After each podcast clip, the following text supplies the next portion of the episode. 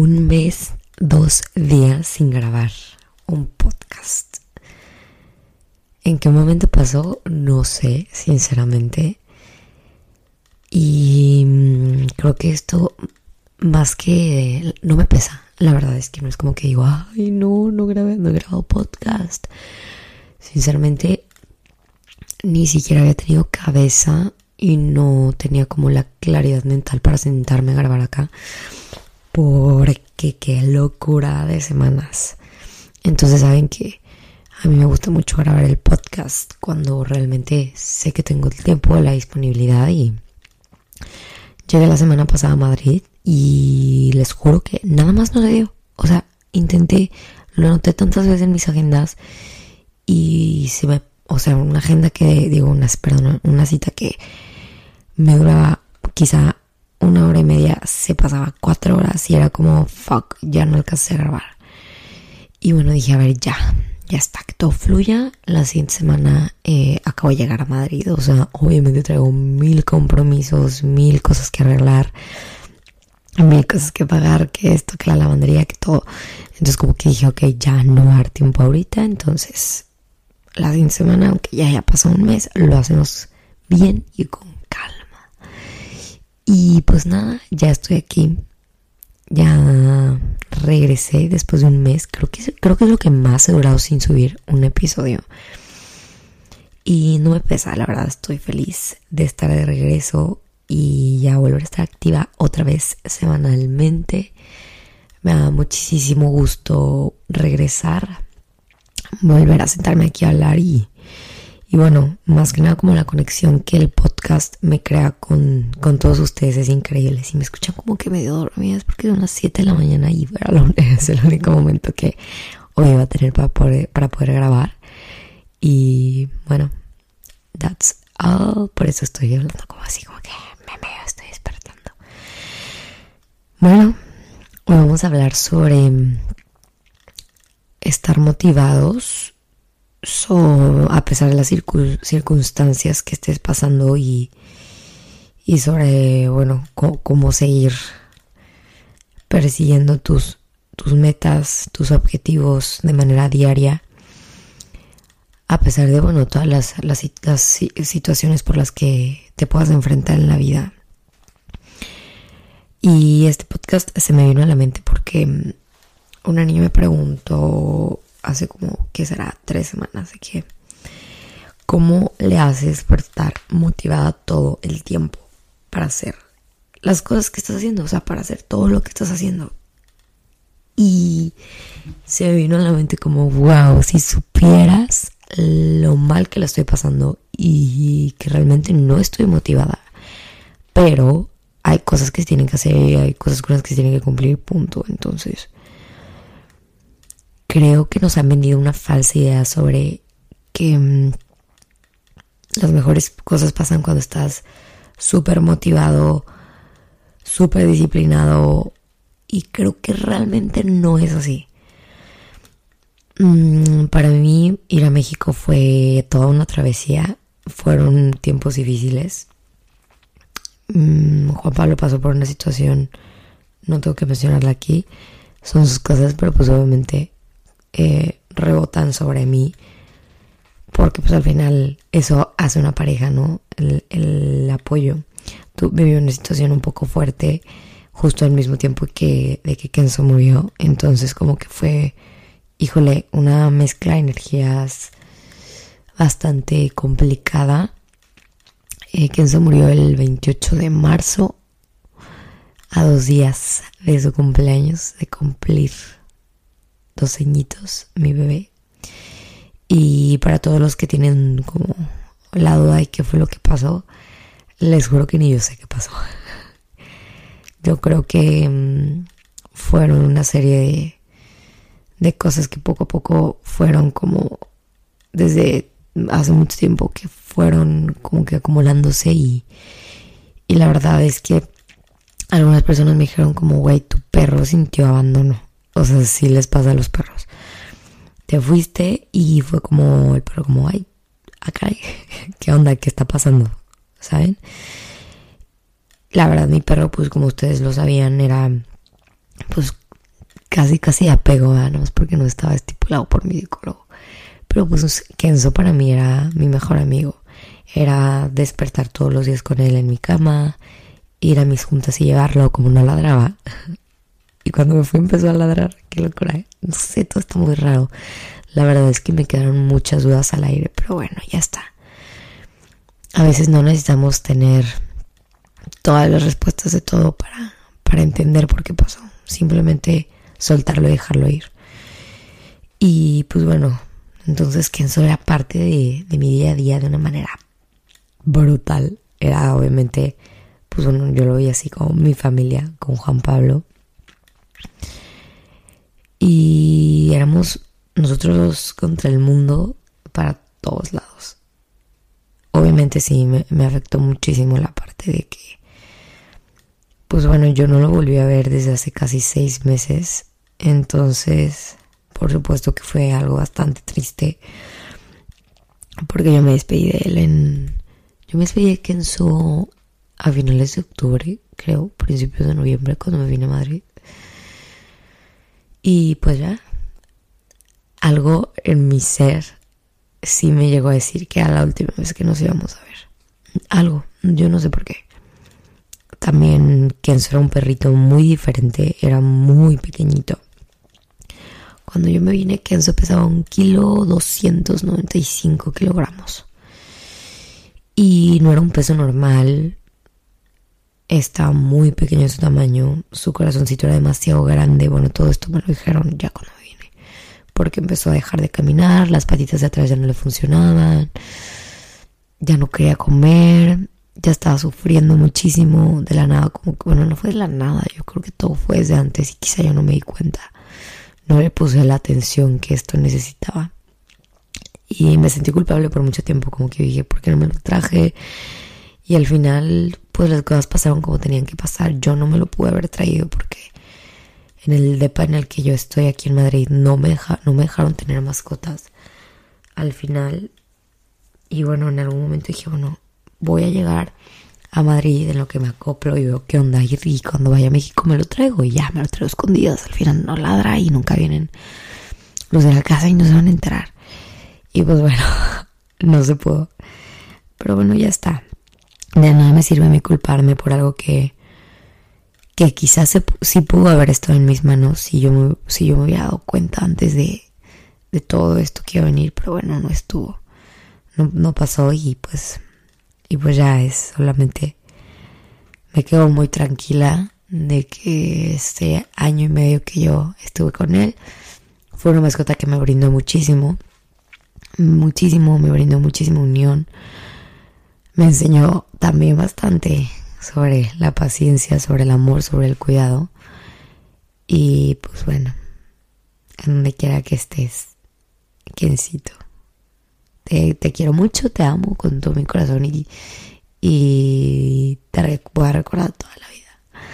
Con todas y las mil cosas que hacías tan chistosas.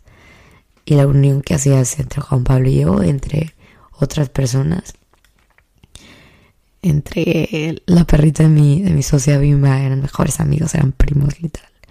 Pero bueno, entonces, entonces, perdón, fueron como una serie de cosas que, que se desencadenaron ahora que, fui a Querétaro. Y la verdad es que desde antes, o sea, desde antes yo para mi Madrid ha sido una prueba rarísima de muchísimas emociones. Justo el otro día encontré un TikTok y se lo enseñé a una amiga y le dije, güey, así me siento desde que llegué a Madrid. Y me dijo que yo igual, y no sé por qué. Y el TikTok decía como, dije, ya ve que soy una señora, yo casi ni uso TikTok y lo veo muy rara vez. Y me hizo muy raro que el día que me metí me salió eso y yo como, wow. Ay, yo, wow, una señal. no, pues simplemente pues son coincidencias de la vida. Y decía como una chavita, un chavo, no me acuerdo. Como desde que llegué a mi intercambio en Madrid, no estoy triste, simplemente estoy como apagada, como en airplane mode, como que la vida va pasando no sé, no recuerdo bien, tendría que buscarlo, pero decía, no estoy triste, estoy viviendo mi mejor vida, pero al mismo tiempo estoy como en urban mode y, y estoy como como down, ¿sabes? O sea, como gris, teniendo todo de todos los colores, porque Madrid tiene una vibra increíble. Y ojo, así me sentía antes de, de regresar. Entonces como que llegué a Querétaro y estaba súper ilusionada de ir a Querétaro porque dije como, ay, wow, voy a retomar, o sea, voy a ver a, a mis amigas, voy a ir a trabajar, voy que yo quería estar muchísimo tiempo con mi socia, no se pudo, digo, no pasa nada. Yo iba con la ilusión de pues, estar con Kenzo, de traérmelo, eh, de pasar todos los días con mi novio también. Y pues no se pudo. El, el cronograma cambió. Llegué y fue como, hello, welcome back to the reality. Putazo de trabajo. fue como una visita que la verdad no disfruté tanto como me hubiera gustado disfrutarla para empezar. Elegí mi vuelo de una manera muy incorrecta. Debí haber llegado mucho tiempo antes, llegué casi casi, creo que llegué una noche antes de la boda. Y entonces fue como, híjole, el día de la boda yo estaba como un zombie porque no había dormido nada. Como que me maquillaron y yo estaba así como que, ¿qué está pasando? ayer estaba en Madrid y estoy aquí, como que no sé, todo fue muy rápido. Llegué y obviamente pues la energía en mi casa estaba bajísima por la pérdida de Kenzo. A mi mamá le afectó muchísimo porque mi mamá en todo este tiempo pues bueno se, se volvió literal su bebé. Y pues para mi mamá fue muy fuerte. Yo llegando a Querétaro no lloré, no saqué ni una lágrima por este tema. La verdad es que sí me lo tragué bastante porque yo no quería que mi mamá me viera triste ni que pensara que había sido su culpa. Entonces como que Lloré muchísimo antes de tomar el vuelo a Madrid. En el aeropuerto era un mar en lágrimas en el avión. Si me estás escuchando por obras del destino y tú eres la persona que iba al lado de mí, perdóname. Qué nefasto, yo sé. Pero en el avión yo iba destruida. Como les explico que me ponía a ver una película o a ver algo para que en neta no pudiera llorar.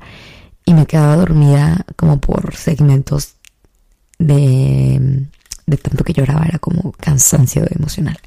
Entonces como que yo llegué a Querétaro y dije como, a ver, tienes que ser fuerte porque esto por sí le está afectando mucho a, mamá, entonces no, no puede ser como...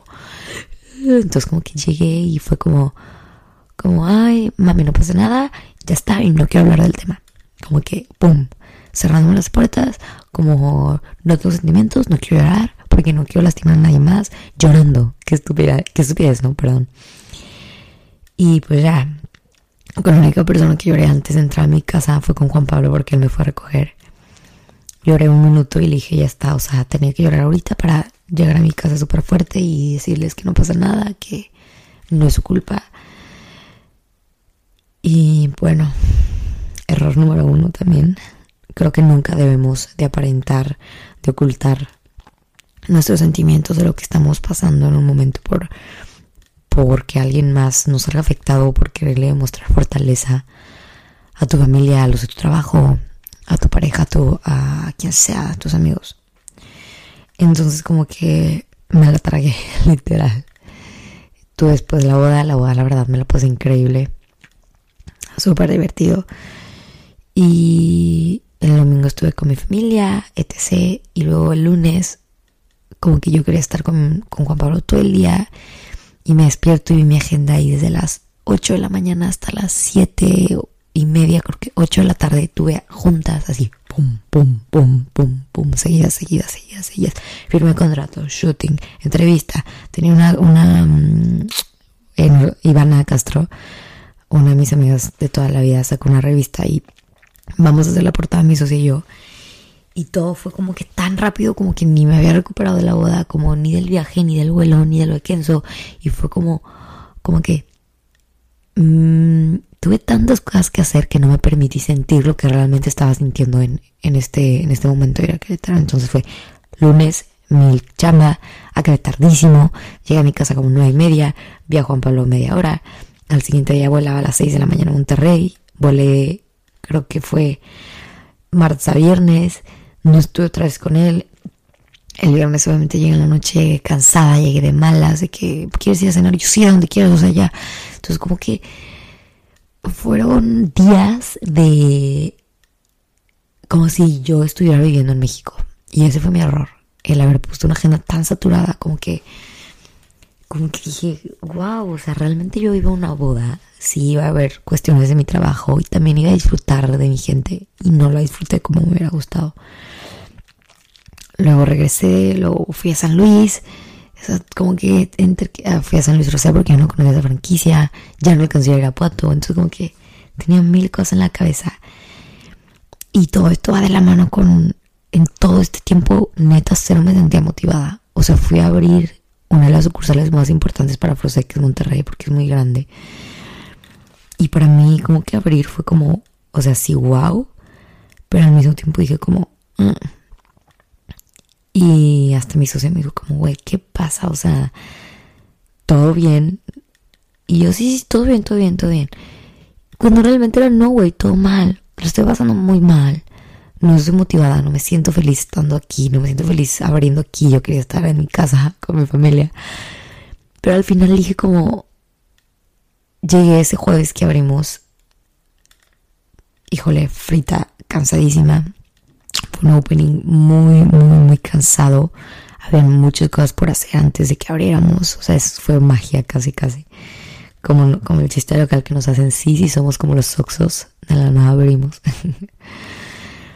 Y bueno, entonces llegué ese jueves y me acosté en la cama y literal me dije a mí misma, mi socia estaba dormida lado ya igual cansada, es una fregona. O sea, mi socia a los, al día de haberse casado se fue en frega a Monterrey y como que me hizo valorar muchísimo mi situación. Tenemos otro gerente que se llama José, que también es un crack y también el cansado, o sea, también sigue en el TEC, tiene mil escuela y, y sigue haciendo todo su labor como se tiene que hacer.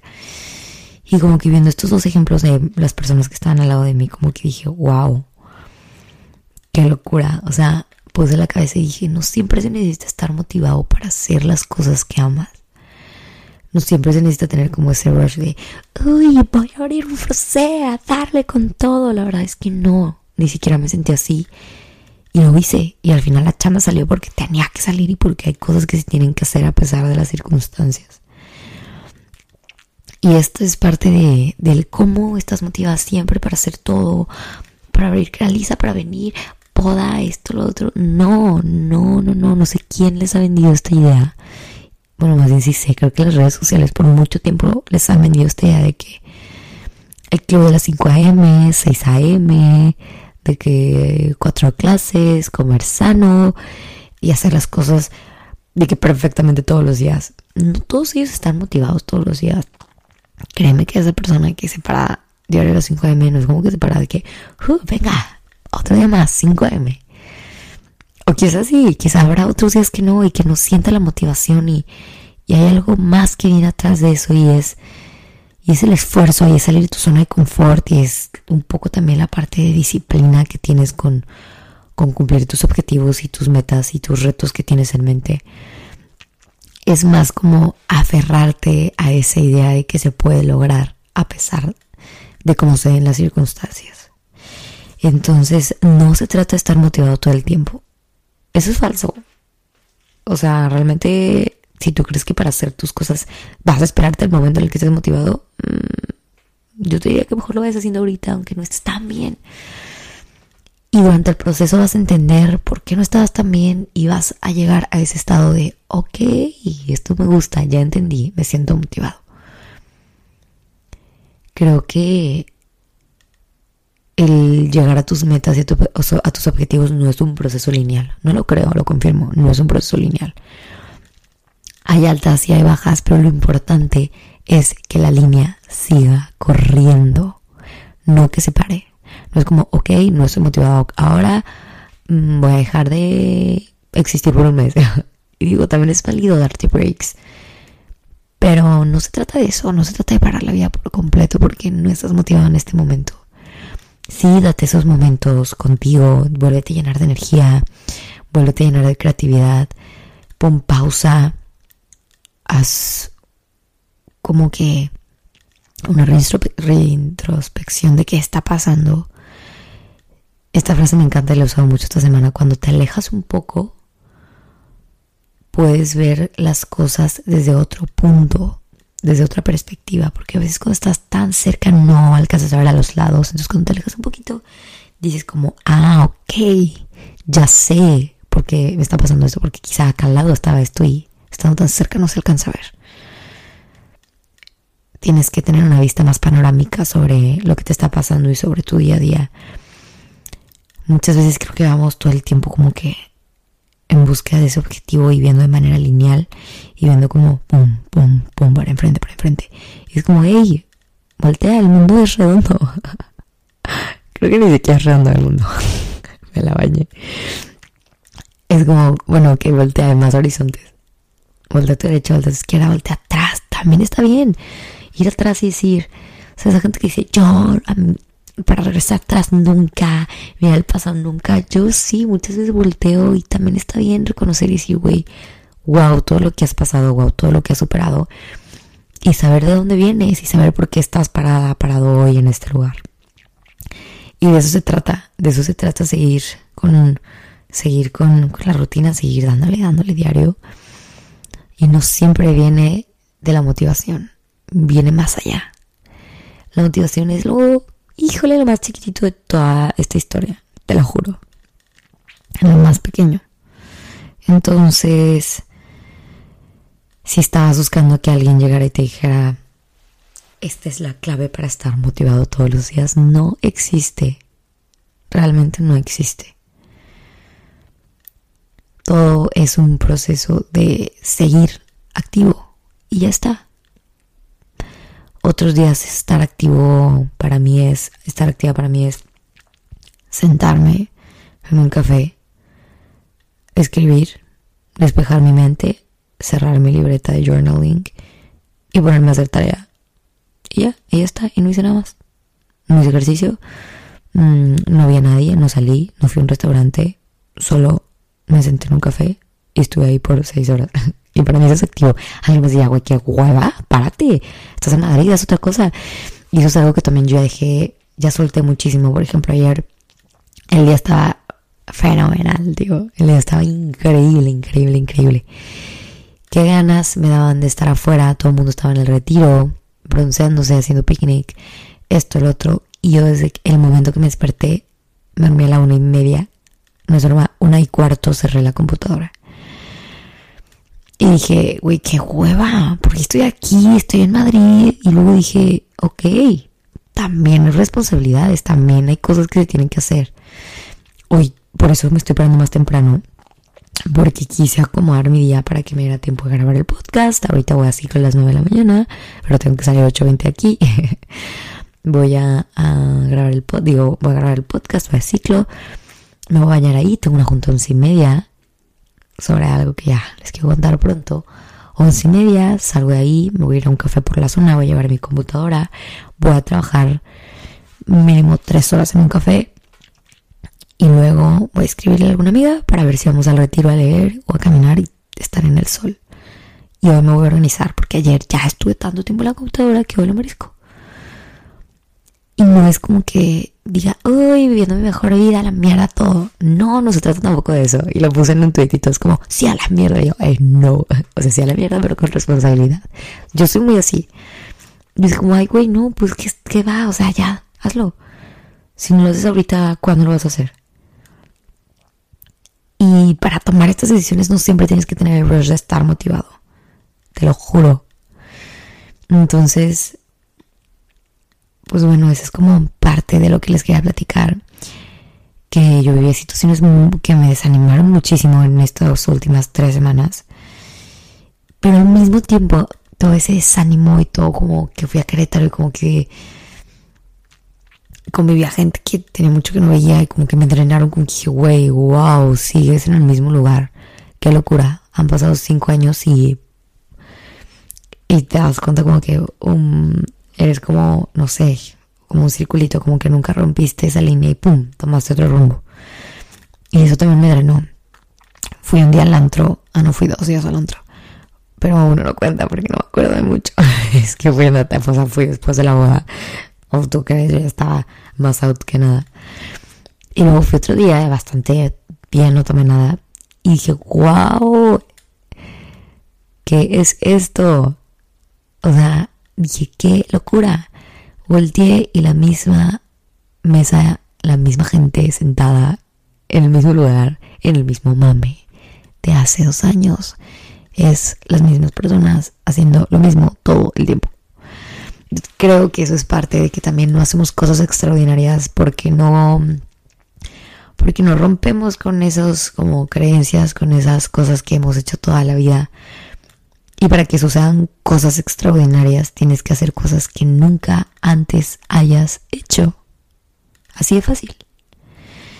Para que te pasen cosas increíbles, tienes que hacer cosas que nunca antes hayas hecho. Qué locura, ¿no? Pero pues así es, así funciona la vida. Entonces, a darle, no se trata de estar motivado todo el tiempo. Yo tuve un mes de locos con mil emociones y aún así aquí estoy. Quizá no me siento tan motivada en este momento para grabar el podcast, pero sí tenía como las ganas de sentarme y hablar y despejar mi cabeza y volver a conectar con ustedes. Y se los digo, quizá no vengo con toda la motivación del mundo, pero hay algo más que, que es cumplir también. Oye, dejarlos un mes sin podcast, ¿qué te pasa? Quizá no estoy cansada, muy cansada, y la verdad no me siento motivada para ir a clase de ciclo. Pero hay algo más allá. Yo creo que esto les va a funcionar mucho. Cuando no te sientas motivado por hacer algo, recuerda el post feeling que te da cuando terminas de hacer esa tarea, esa acción de tomar esa decisión. Piensa en el resultado, en cómo te hace sentir y te juro que casi casi la motivación va a llegar porque vas a decir, porque me encanta cómo me siento, lo voy a hacer, cómo me siento después. Por eso lo hago, por eso estoy grabando, porque sé que después de que yo termine, le ponga stop a esto, me quite los micrófonos, me quite el micrófono, los audífonos, voy a decir como, yay, qué bien, esto me hace bien ahorita que acabé, voy a cenar que me muero de hambre. Ayer cené muy temprano. Voy a cenar una, voy a cenar una cosa antes de ir a ciclo. Yo nunca desayuno, pero me muero de hambre y también quiero escuchar a mi cuerpo. Voy a escribir y ya me voy a ir. Voy a hacer mi maleta porque ya voy corriendo, de hecho. Y creo que se trata de eso. Recuerda como ese feeling que te da el hacer las cosas el cumplir con eso, el darle como cheque a esa palomita. No siempre vamos a estar motivados y de eso se trata la vida. De que a pesar de que estés con el corazón roto, de que estés pasando una muy mala racha en el trabajo, de que emocionalmente estés burn out, de que tu círculo social te exprima, te pares y sigas siendo tu mejor versión te parece y sigas dando todo por conseguir lo que quieres. Porque esto no es nada nuevo. Eso que te voy a decir no es nada nuevo. Y quizás un spoiler. Te lo voy a spoilear. Nadie va a llegar y te va a dar las cosas en la mano y te va a decir, aquí está, tu futuro está hecho, todo esto por lo que estás soñando todos los días. Es aquí. Ábrelo y lo vas a tener. Nadie, te lo juro que nadie, entonces, si tú no lo haces por ti, nadie más lo va a hacer por ti.